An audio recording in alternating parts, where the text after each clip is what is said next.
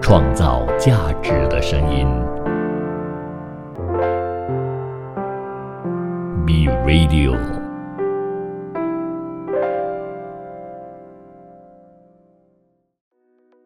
大家好，我是沙爷。大家好，我是小斌。哎，他这个节目叫什么名字？就是哦，原来是这样，因为我们有很多很多不为人知的事情啦。不是我们呐、别人也有很多，嘿嘿， 我们是要挖别人还是挖自己？都可以，都可以。我们前面先挖你啦，好然后你也可以挖我啦，看你可以挖多深，好，我们就讲多深哦。我们都是一个非常老实的。那今天这个是我们的第一集的节目啦。呃，LV 拍视频应该都已经算是很熟悉了哦。那我们这个节目哦，原来是这样啊。那我们会谈啊、商业啦，会谈资本啦，会谈这个啊、创业创业啦，还有消费啦等等哦。那这个这个其实的内容都是我们两个比较擅长的，所以就当成聊天的方式啊。我我们当然这个节目还是属于呃，我们希望是中小企业老板或做生意的老板，未来要做生意的老板，呃，都会看我们的节目是啊、那用比较轻松的方式来做。那首先呢，我在想做生意这个东西，你觉得是天生的吗？嗯，我有没有觉天生做生意的人？我觉得有，真的哦，有，我觉得有。嗯，但是，说说看呃，我我我先仅讲，不要讲说做生意，而是我觉得在呃这个时代做生意是就是经商是为主，就是经商是在这个社会里面，目前这个社会里面较主流的，可以跨越阶级的一个手段。哦，诶，有趣， so 呃，我是我可能我可以科普一点点。so 呃，其实以前的时候，呃，士农工商，是能嗯工商，嗯， so 士农工商是以前的农耕社会的时候呃排名排名对排名，嗯尤其是在封建社会的时候的排名。说士农工商，你看你可以看到，在士农工商里面，其实商是排最后的，嗯，就是想说商是社会底层最底层。是哦，对，所以士是什么呢？士就是举个例子啊，士兵、侍卫就是当官，而且这个当官它可以是文，它也可以是武，depends on 那个朝代创立的时候。嗯如果刚朝代刚创立或者打江山的时候，肯定是武官很重要。嗯，可是太平盛世的时候，一定是文官很重要，所以士是最大的，所以他们有叫做士族。嗯，就是氏族，就是讲说氏族就是呃一个大家族，然后他有门生，他有门生故地，他有门门生满天下，所以这个是氏族。氏族大多数就是当官，当官，对，嗯，说士农，第二个就是农，农啊，所以在农耕社会里面，农是很很厉害的，嗯在社会地位里面是很棒、嗯很高的，所以在农耕社会里面，大地主他们不叫他们叫大财主也好，大地主也好，这是他们的很社会地位很高的员外，啊，员外， 对吗？所以大地主就是证明他很有钱的意思，嗯但是他不会讲说大商人，没有大商人这个东西的。嗯 OK，所以大地主就是士农，农是第二名，嗯工就是有技术的人，就是有有有手艺的人啊。举个例子，工匠精神哦，他那个打打铁的、打剑的，嗯或者是布的，或者是盐的，啊，盐商这些东西，嗯，我木工，或木工，嗯这些是属于雕刻，在社会里面的高一点点。嗯那商人是什么？商人就是对于他们有一个词叫投机倒把。嗯就是我从你这边拿，然后我去那边卖。嗯在以前的社会里面，这个是最起最没有价值。看不起他，对，是农工商，商是最没有价值，而且你赚的是那个路程费，路程啊，路程、哦就就是是送我货，嗯从你那边啊，你就就是是送货，就是是你你就好像是一个拉拉木这样子。对，拉拉木，对，是农工商。然后我现在很值钱呢，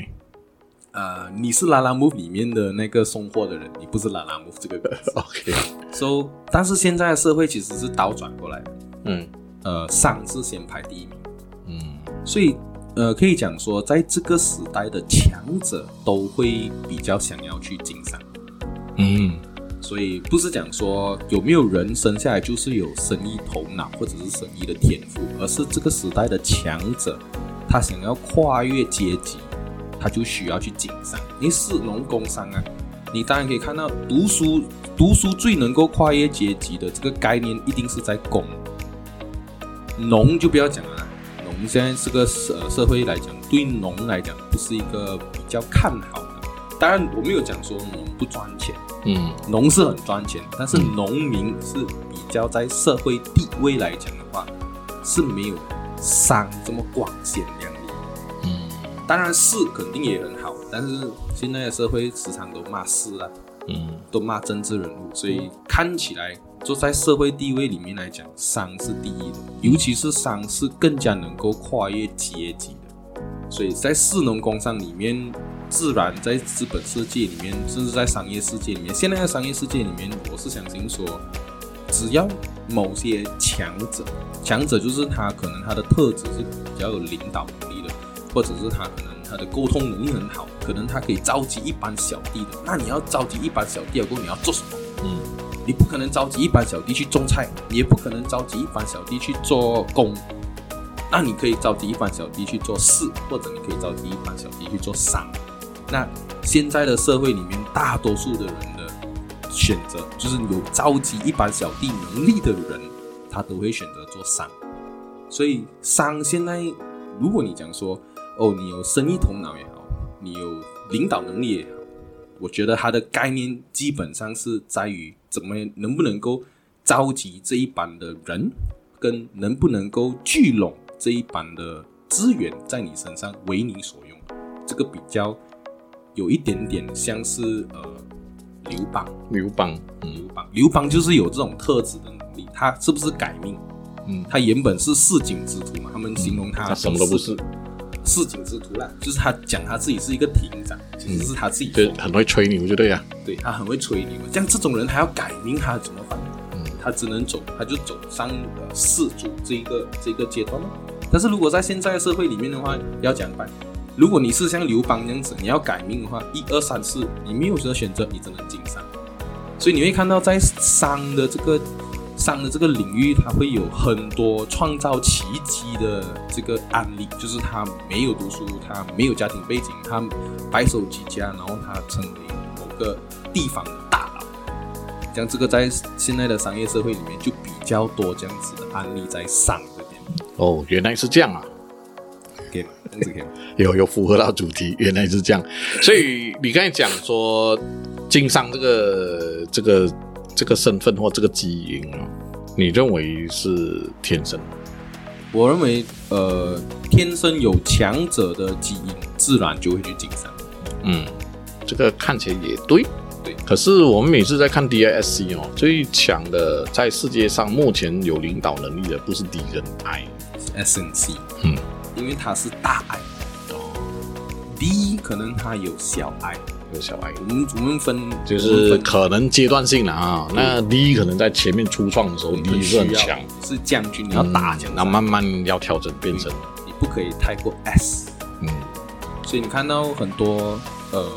创始人很成功的，他一开始的时候他很有血性的，嗯，他慢慢慢慢慢慢后期的时候他没有那么有血性，变成一个慈祥老人的样子。嗯但是其实他，你你不能用这个结论来，你不能看他现在来取取决于他以当初的时候他怎样打下这个江山，他绝对不是这副慈祥老人的样子。他当初去收购别人的时候，他当初去不能讲说压榨，或者是打败他的对手的时候狠是必呀，可能是狠的。你你怎么知道？然后兵不厌诈，没有没有对错的，在这个方面没有讲说哦你道德什么，所以强者不不畏道德，因为道畏道德的人是他需要依托在道德他才能生存，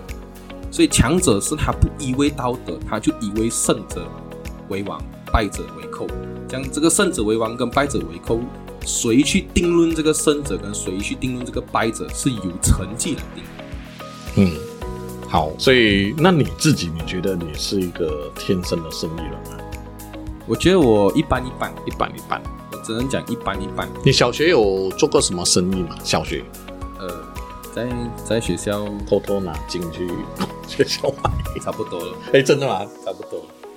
哇，那我好想当你同学，卖给我便宜的，可是我不我管我卖蛮这贵条的，金，我卖蛮贵的。那小朋友哪有钱买金的？骗谁啊？哇，你不知道爱情的力量，爱情的力量，他们绝对不是买给自己爱你的，他们绝对不是买给自己的。买给女朋友，对对对对对，所以情人节真的哦那小孩子要去那里买，没办法，他只能给我买，哦，所以我垄断了这个 channel，我垄断了这个小学啦。这个区。创造价值的声音。B Radio。对对对，所以情人节真的那小孩子要去那里买，没办法，他只能给我买，哦，所以我垄断了这个 channel，我垄断了这个小学啦，这个区，不是小学啊，其实是中学。哦，中学，我觉得奇怪，小学哪有钱啊？这中学还有这种情窦初开，有没有？就是小学想要比较讨好多是卖那些 Pokemon 卡，所以小学比较多，是啊，所以你怎么卖？呃，跟一个人买一堆，嗯哼，很便宜，不不算很便宜啊，嗯，不错便宜， 不错便宜然后一张一张买，啊，所以有转嫁的利润在，对对对，有一张一张买，一张一张卖。对，就就就从那边可以赚更多的 Pokemon 卡。那啊当时也没有讲说要赚钱，就是想说可以赚更多的 Pokemon 卡。啊，是很单纯呐、对对对想要自己过手，然后找好的卡自己收。对对对对对嗯对，就觉得这样子，诶，好像比较便宜哦。哦，所以这个这个你回想是你的呃做生意的呃第一个启蒙。其实我真正做生意的第一个启蒙是，呃，我爸爸在我十八岁的时候，用我的名字买了欧涛的的股份，票。可是这个这个算做生意吗？这个不算啊。因为这我个开始这个你接触可以说财报投资嘛，我我开始接触财报，可是对数字可能比较敏感。嗯，呃，也是因为我小学的时候，我妈喜欢带我去才艺班画画、唱歌啊，差不多。然后其中一个就是心算，哦，OK，这我个好的心算是属于全全国有排名，哇，然后时常都代表马来西亚去比赛。所以心算强，应该记忆力也强。呃，记忆力不强，哎，记忆力好像跟心算有关系的，不是吗？应该不是吧？不是哦，对对对，算法快，反应比较快。但其实你叫我现在算回像以前这样子的的速度的话是不可能的，嗯因为小的时候，呃，可还有能方法要不断练习。对对对，对啊也可能比较单纯。我看他们每次心算都有手在动，呃，我们是已经做到不用手了。就开始的时候开始的时候出歌是要动，对你就是模拟那个算盘，嗯到最后那个算盘就在你的心中，你就不用模拟，就是你脑里面你就可以 project 那个算盘在那里打。但是有些人还是会有各种各样的动作。嗯，比如我遇过一个最奇葩的，我们那时候比赛是，其实那个时候是心算是蛮盛行的，嗯，然后每一年都有很多的大型的心心算是不是从珠算开始？珠心算，对，珠心算嘛从从算盘嗯算开始盘，对，算盘是 entry level，大多数人一年过后就可以转空算，我们叫空算，嗯空算就是就是空啊，嗯然后就到心算，嗯， so, 心算差不多两三年左右了。所、以那时候就有一个比较，我有一个在比赛的时候就有一个一个很奇葩的。其实在，其实心算比赛很壮观啊的，真的它整个 hall 几百几千个人，然后从世界各地来，说、他给你一张这么大张的纸，里面有一百题的那个数学题，嗯，然后全部是盖住背面，然后一闭就全部人翻。哦，全部翻的时候就全部开始作写答啊，你根本没有时间算了。你在写这的，你在写这第一题的时候，你已经在算这第二题了，所以你就一路写下去，不然三分嗯钟你写不完一百。哇哦，所以有一些人的算法是很特别的。我遇过一个是呃，他是对着天算，还有另外一个是这样子走 Key 档踢档，对可以，你可以看到各种各样的方法。所以，我们其实那个我们那个年代，其实马来西亚的心算是属于在世界来讲是属于强国，哦，但是我还现在真没的有不知道，我觉得是不是会不会是当时这个是一个小学的全民运动，所算是以很多人算是好像好像这个是一个风潮，所以这样才可以激发出更多很厉害的人。对对对对对对对对。那时候你可以看到很多很多的天才儿天童才出现，然后我们马来西亚的国家选手很多都会邀请去不同的国家表演，嗯我觉举个例子，我有一个很好的，现在中国现在好像我记得我看过什么记忆力大师，对对对对这种这种类似这种最强大脑，啊最强大脑，最强大脑嗯啊，所以现在一定是中国赢了嘛，中国赢了嘛。那个时候就马来西亚有一个破了世界纪录，是我的跟我同岁九二年，嗯，说他破了一个世界纪录叫十微十行四十二秒，嗯所以啊，基本上可以担保沈阳勇敢给力都都算蛮过他。嗯然后他是被邀请，然后去埃及去见证这个破世界纪录的那个时刻。可是现在应该可以压到二十多秒，这这个是中国啊，马来西亚应该没有这个戏可以唱。所以讲回来，你刚才讲的是你学数学会数比较学，好一，数学反应会稍微比常人快一点点，嗯，所以这个也可能在呃有优势，有有就经商里面会有优势，很快会抓到那个重点，因为它的利润点在哪里等等嗯。有时候沙爷你你自己本身是什么时候开始创业的？因为我知据我所知是你可能从自由业者为主早期的时候啊，因为做设计、做品牌，很多时候都是以自由为自由业者为主，嗯，然后慢慢慢慢转做工作室，慢慢慢慢才变成是一个企业这样子。所以你是嗯你的转变是怎样？应该跟我爸爸也有关系啊，因为在那个时候，我我爸是打工，一直以来，我我懂事以来，他还在跟人家打工。我还记得那个薪水大概一百五十块一个月， 美金妈逼，美金的头啊，美金是那个那个年代一百五十块哇，可以做很多事情，不是哦，真的真的真的，拿一个五块大锅贴啊，高考就大锅贴了。然后在他大概应该是三十多岁吧，然后我的亲戚，我有我爸爸那边亲戚有很多是做五金的，在北海那一带有一个叫冰发冰城，然后发财的那个发，冰发高金是我亲戚的。然后我的舅公呢，他们就觉得哎，开店要开很多店，要用自己人比较好。哦那我爸是属于比较老实的，后来就想办法怂恿我爸出来跟他们联合创业，再开一个新的店。我不懂，他就是那个店就交给他管了，因为他们也要开不同板块的五金，因为五金有很多种。我爸那时候做的是那种铝的，他就出来，因为我爸又不懂做经商，所以刚好他们就找到一个外人，可是有经验，跟我爸合伙，然后他们投资钱，然后就开了第一间。那我当我爸他们要拿钱，我印象中大概只出资五千块，那也很多啊，那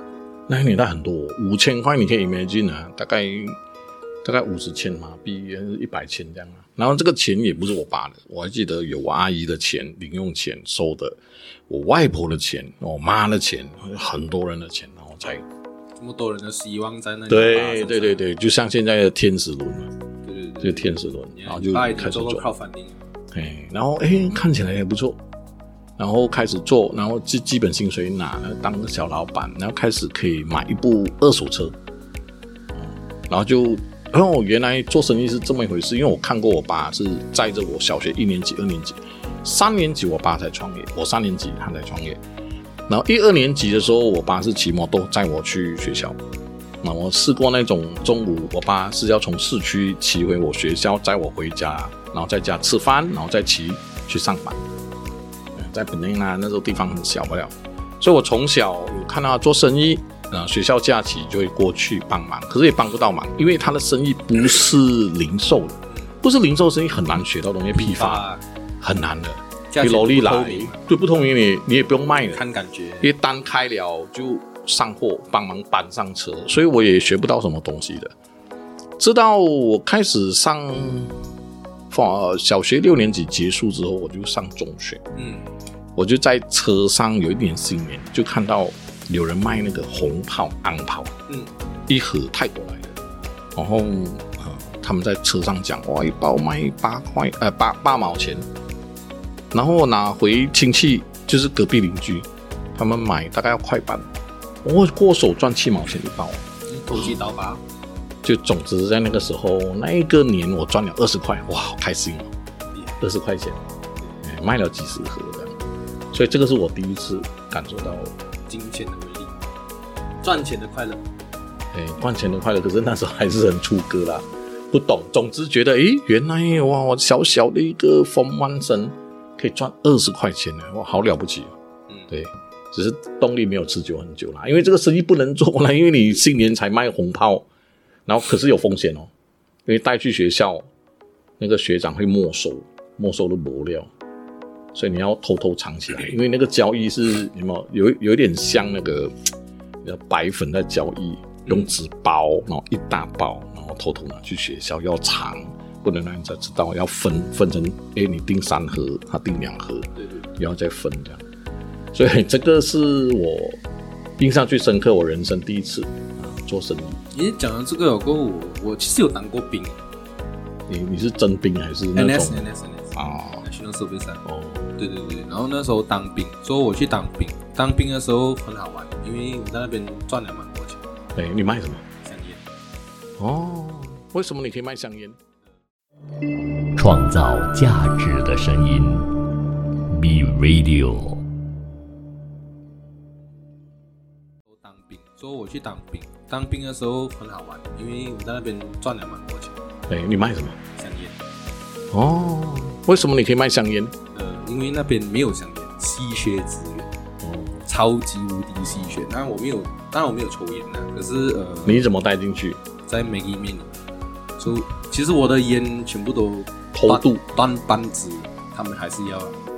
因为你要在那个那个北面北面的高度，你还要再捡那个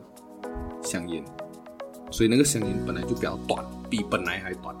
但是它稀缺资源嘛，反正就有人会要，就是一根一根卖。不是啊，一根一根卖，一根十块。哇，你这吸血鬼耶！对，一一一根十块，当然这个一根十块不是从一开始就一根十块，其实刚入营的时候，我已经身上应该有四五百支的烟，我是带着烟进去四五百，你有被检查？没有，啊，全部在北面嘛，因为北面很多，我们带北面很正常，而且我北面也有面包，里面也有，在我的 jacket 里面也有。所以你是有人教你说里面稀缺烟有听说讲说可以带烟进去里面卖，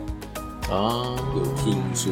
说不过你卖十块钱也是很贵耶。呃是很贵，但是不可能一开始。所以我的做我的做法是，我一开始的时候完全不买，嗯，都他们在买，哦，所以一根就批两给他块、们一根三块、一根四块，没有我完批发没有人完全不知道有人有没有完全不知道有人知道我有烟。嗯首先我的形象也蛮乖的啦，嗯，不像在 NS 里面是乖男的乖还是？不是真是的乖属于乖的，哦，OK，在 NS 里面还有很更多比我的形象还比较坏一点。嗯这个我肯定了。对对，尤其是马来人，嗯说、马来人他们也不知道，诶，我会有烟，我也没有跟人家任何人讲，你包已括经我偷渡进去啊，你的烟，对所以你的你的烟是主要是放在那个 被片里面。有有三个方法，第一个就是放在 jacket，可是 jacket 是对我来讲这个 jacket 犯罪现场应该不用描述这么详细。哦， 放在 jacket 里面，放在杯面里面，放在面包里面， OK，啊，所以就这样你拿进去，你还记得你赚了多少钱？呃，到最后我没有赚钱，到最后没有赚钱，有啦，有赚到钱，那你给别人那个也算是因为钱赚了，当然也是有啦。可是主要我在那边，其实我从小到大没有很大的赚钱的欲望，嗯从小到大我没有什么很大的赚钱的欲望，因为呃，我算是出生在一个小康之家，富蛮富足的家庭，嗯所以我吃喝都不吃不愁，所以我没有赚钱的这个很强烈的欲望。嗯所以同样的，在 NS 里面，在那个军营里面，我也没有赚钱的这个欲望，主要赚了的钱，我都是拿来分，嗯甚至是拿来买其他的东西来嗯请大家吃饭。哦，对，然后尤其是你喜欢当大哥吗？我不喜欢当大哥。OK，其实我一直以来都不是一个喜欢想要当大哥的人，嗯我比较喜欢我的角色定位会比较喜欢当军师。嗯或者当大哥身边的那个出谋划策的人。嗯我不喜欢当大哥，因为我不喜欢聚光灯。嗯当然，这个聚光灯也是可能跟从小的经历有关。嗯嗯，我的家庭是我的父母会一直跟我们讲说要低调，低调，对，要低调，不不要出风头家族的这个生意的关系。，对对对对对，家庭是做警示的，所以呃要低调，所以我受这个东西的影响蛮大，所以从始至终到今天为止，就算是面对镜头，我都还是会比较拘谨，甚至是安全的那个意识会瞬间提高。有人跟踪我，有人跟着我，有人拍我，很快就会马上知道，这个是可能从小就会练到的一个东西，包括开车。呃，回家的时候，如果后面有车跟着，我都会多绕多两圈，很自然而然多绕多两圈，会比较希望是以低调的角度来嗯，生活。反而我觉得你你是比较喜欢高调，没有低调。其实这一点我跟你很像，谁？很像。不是啊，是，你什么时候认识我的？没有啊你的穿衣服的服装会比较哦，那个阶段性啊，我其实阶段性啊。是啊，我我就觉得说，我什么时候才能够穿成这样的？不是我我我基本上是这样，我要解释一下哈，因为其实我很喜欢当幕僚，可是我当幕僚这个角度呢，我觉得你跟我是一样的，一定要有一定的决定权。嗯，你我们不会乖乖当幕僚而让那个我们的主人决定，对对对对，所以。比如说我我我比较典型的啦，呃，我自己成就感比较大的就是我做李宗伟经纪人的时候，嗯大部分是我决定，哦，就是他很愿意放权。呃，我不管， 我我会跟他报告，我想要这样这样这样做，可是我不会烦他讲细节，细节我来处理。比如只说是他要结婚，其实这个也是他他要的东西。嗯，不知道，因为他有时候也管不了那么多，有时候我还会被他鸟，正常，因因为最后出来不一样嘛。可是有很多人不太敢，那他被他被鸟，他不敢下决定，可是我是敢的，呀，don't 因 give 为我 a fuck 我不管，反正被骂而已吧。被骂吧，对不对？反正对对，有能力还是有能力嘛。做到就是做到。，啊对呀、所以我是不管的。所以我在刚才在讲，听你讲，其实这一块我还蛮像。其实我也是老二心态，我一直都是老二心态，直到疫情前。我其实认识你的时候，我还是老二心态。嗯，你你在回想，我去你 office，在你个小小空间，很 chill 的，还记得吗？门口一进来，我们坐那边第一次见面， ，beat back，冰 p 懒人呢、然后看到你每天都无所事事，差不多。对，那我们就在那边，因为 Spark 认识嘛，那就上你 office 桌，然后看到你们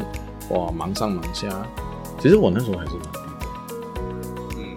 的，也我没确有实，什么活动，也确实，所以高调是后来我觉得好像不能，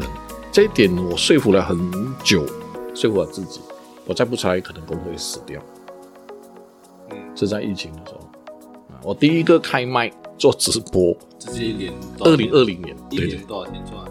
哇，久哦，半年了，每天做，拜一到拜五啊，每天一个小时多到两个小时，每天啊没有停啊，时间到，做到最后已经习惯了，突然停下来的时候有点寂寞， 真的真的我没骗你的，所以我有时候最近啊，我们朋友圈子朋友很多老板啊，开始也做个人 IP 拍片啊，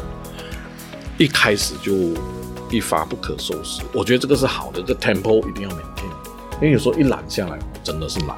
我不知道你会想不会有做，我我曾经做过啊。对，我我记得你拍拍很多嘞，不是，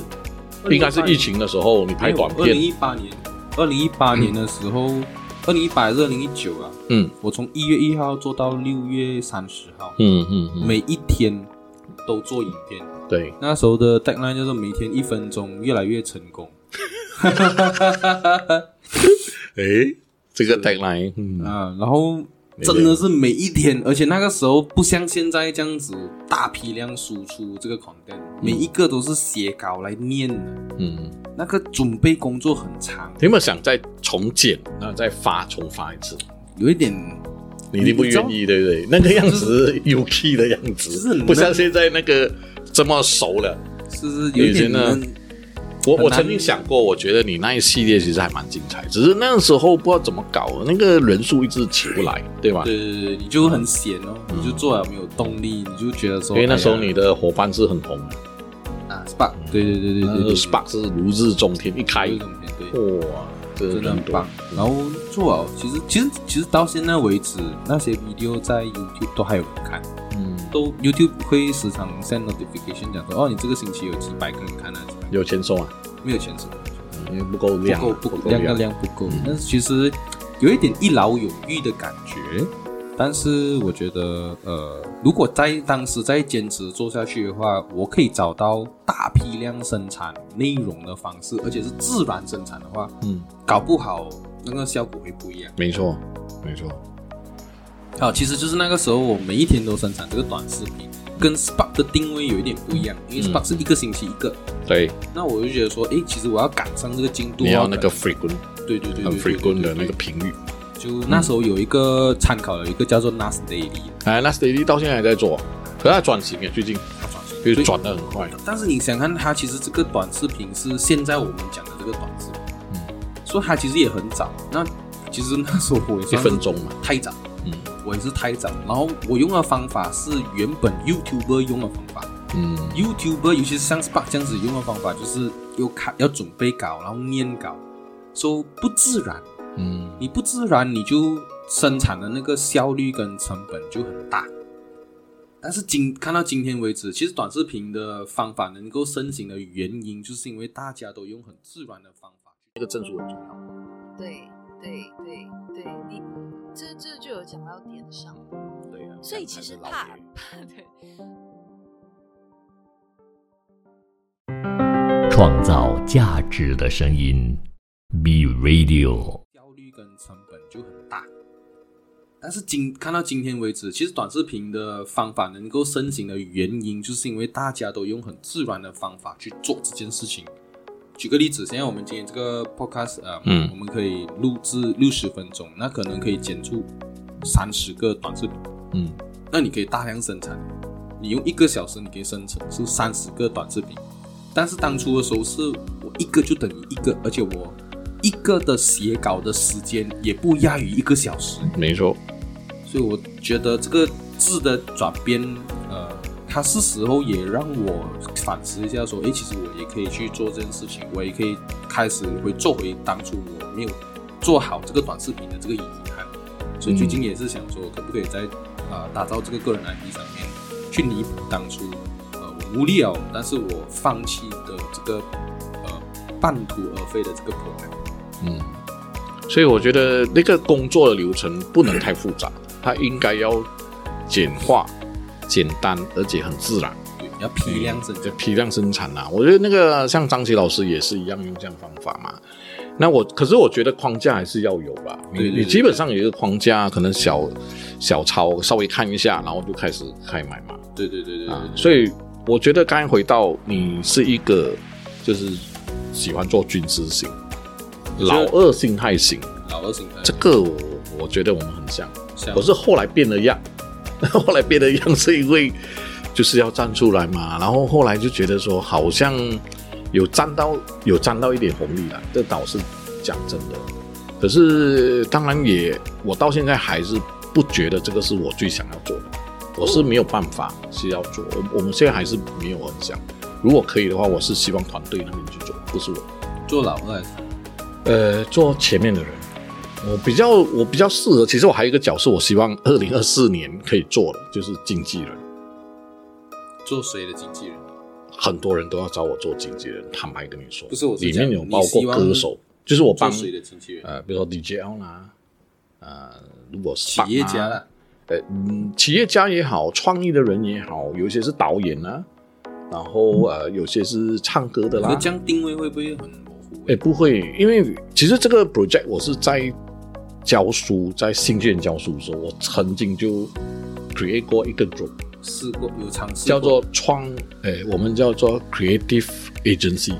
它是创意经纪人。比如说你今天是建筑师，像你读建筑，你在你的圈子很厉害，嗯，你接案子一一没问题一一堆没问题，可是你的 IP 其实是可以拿来卖的。哦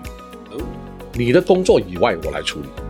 你有一个形象，我就会每年跟你 propose 今年要做什么，然后我安排你去 m i r a d i o 做主持。就是这个工作是我经纪人安排的，我安排你跟呃这个 Gagita 合作，不错不错，不错哦。可以 可以可以考虑可以考虑，然后我安排你去裴勇上一些真人秀节目，这个也好，诶，因为你是建筑师嘛，所以有一些 content 是可能他们有兴趣的。是是是，所以这个东西做完之后，我就 propose 了 BMW，要不要用 Elvin 来做代言人？哦因为他是成成功的企业家，嗯，多西啊、会会跳舞，会唱歌， 然后又是 建筑师，有没有？然后又会讲干话，所以我我我刚才讲的是说，这个我们从某些角度来看啊，真的我们是因为这样，然后走到前面啊。我我不知道你的，你看你现在讲你低调啊，其实也是算蛮高调的啦，因为你没必要站前面嘛？难道你教你不是啊教同事吗？？我我以前觉得说，你看好像李嘉诚啊，嗯很低调，可是我自从看了一个忘记在哪里看到一个讲法，就是你还没有成功之前，你还没有真正赚到钱之前，你不要跟我讲你很低调。嗯，说他这们个也是已经成功、已经赚到钱了，他们才高调，但他们才太低转调变低调。嗯你还没成功，还没有什么之前，你不要，你没有资格去选择低调选择嗯你没有资格去选择 whatever that can make you success, then you have to do it。 ，I think 这个是不是最近你的转变？对对对对，这因为看我了觉这个得冲最击近很大你是动作是有点高调了，对对嗯对冲击有点大，所以开始在这个方面就很好啊，这个转变。嗯，但是我自己也很清楚知道，说我也不是一个老大，就是我不会是一个，不是一个经营想要经营一个企业到死的人，就是有可能好像李嘉诚哦，他是做呃塑胶大王啊，嗯可能呃郭鹤年他是做呃中油大王，啊或这者个是年代白应糖该大王很难啊了、这个年代也很难我觉得还是有，我觉得还是有，就是呃，stick to 某个东西 for the the long，, long 就是生 long- 啊，对做生。对对啊，但是我觉得我很难做到这件事情，嗯因为我我是一个好奇宝宝，嗯，我对很多东西很有好奇，而且我花心啦，花心，啊对很花花心心，嗯所以而且我对于我自己的能力很有信心。是我觉得说，哎，这个东西好像我也可以做，所以我其实我的我一直以来的挣扎就是我要跟我自己讲，我不可以做太多东西，我不可以做太多东嗯，，西因为就觉得这个东西好像可以这样做，好像可以这样，可是其实这个东西是很幼稚。这样子的想法，我我我后来反思，就是就是这一些这一些的幼稚的想法，让我吃了很多很多的亏，嗯，吃了超级多的亏。所以我这这两年，我觉得我要重新把我的人生定位。那如果一生当中我还是必须要做一件事情的话，那我就做投资人，嗯。因为投资人是可以让我可是 access，可是你做投资让我知道，你会不会又觉得，当你投资之后，你又很想要跟他讲你应该怎么做，怎么做不，会就是你的本性又会流出来，就是那种这就是在做选择的时候，我就需要去，我就明白我要牺牲很多东西。这样，既然我选择了做投资人，那一个有素质的投资人，他就不经营，嗯，他就不插手，他就不插嘴。你会插嘴喽，不会，我很少插嘴的，是吗？真的真的，我很少插嘴的。在在我投资的这公司里面，我很少很少去插嘴，我很少要求他做某些事情，嗯就是我不会跟他讲说，诶，你应该要这样子做啊，你不应该要这样子做等等，嗯我完全不会做这件事情，我只是会 question 哦，说今天这样子情况是怎么样的。嗯，就 only when 他问的时候，所以我觉得这个也是一个我很大的转变，就是现在尽量不要言教，嗯，不要一来就，哎、你应该这样做，你应该这样做，你应该这样做。其实这个对我来讲，以前觉得是好意，嗯，但是其实对于那个人来讲，他不一定会喜欢这件事情，嗯导其致到说你可能心里不平衡。我我觉得接下来二零二四年呢、我们应该有蛮多路是还蛮像，呃，比如说，其实我跟你一样也很花心，因为在我世界里面，世界很多美好事情，比如说你说听音乐，我就想买，然后像你上次养蚂蚁，也是我一样也是心动，想要，我是控制不要不要 L Win 就好了，我去欣赏它的蚂蚁，然后快跟我碰，我就是想 share 给你。其实这个每一个都是很美好的，因为你人生本来就没有太多时间，对，那我们就很想要把这个部分再来做哈。所以从某些角度来看啊，就变成是蛮像而，而且我相信，我相信你一定有这个特质，就是你喜欢那个东西的时候，你那一段时间你会超级无敌喜欢，哦，是然后你你可以很快从业余选手从零变变成一个专专业选手，不，我不敢讲很专业吧，不是顶至级少，肯定不是顶级，但是你一定是 above average，有有一定的水平以上。对，而且是很快的。就是你学成为这个东西的专业，至少你可以聊方得法上话，就是那个方法，你很快就找到那个门路跟那个窍门。嗯嗯，所以这个这个也让我们觉得说，学习一个新的东西很有乐趣，对，它的阻力很低，是不是？然后你是就会觉得说，诶，其实我学东西很快，那你你就可以从很多的业余选手，甚至是零的选手，不要讲一百分，嗯，八十八分，十分、七十分，很80分容易，嗯而且很快。但是在看其他人他要学这个东西的时候，他要去到八十分，他好啊，他要花好多时间跟好多心血，所以这变成说我们变成是一个好奇宝宝，天生他他的学习的成本太简单，而我们就不会尝试着从八十一分到一百分，嗯所以我们没有我们没有八十一分到一百分的 skill，嗯，我们有很多零到八十分的这个 skill。是是，所以当然这个呃，可能也会让人家觉得说这是一个很有趣的灵魂。嗯，当然，我相信每个人都觉得说沙也是一个很有趣的灵魂的地方，对吧？嗯上知天文，下下知至地地理理，，嗯。然后聊什么东西都可以聊得上。哎，这这个我我同意啊啦，可是我也觉得这个是要警惕自己。该你也讲了，其实我们就没办法做到很深这一块部分。我自己啦，我期许我在我的专业、在品牌、在策略部分，那个绝对是。那在其他部分，可能就 maintain 这个八十这样。所以，所以你的路线你走品牌哦，对，你走品牌，你走顾问，你走这个经纪人，我觉得这就非常棒，因为他能够把这个八十再继续延伸到一百 with 不同的零到八十，嗯，不同的 project，因为你不同的 project 你很快上手。对，一样，我也是一样，我选择做投资人，我就选择，既然我选择做投资人，我就不经营。嗯如果经营的话，我要从零到八十，可以很快，可是从八十到一百，对我来讲是一个很痛苦的事情。那我就做很多零到八十，零到八十，零到八十，在投资人方面，我就可以做到一百。哦，原来是这样哦哈、对对对，好，那我们的节目也差不多，第一次也聊了很多。那希望透过第一集啊，呃，可以了解我跟两位多一点了、哈。我们还是希望说，呃，希望大家还是可以继续追踪我们的节目，可以我们跟大家分享更多关于，哎，原来就是这样哈、对那我们今天的节目就先到这里啦。好，谢谢大家收谢谢看。大家。创造价值的声音。B Radio。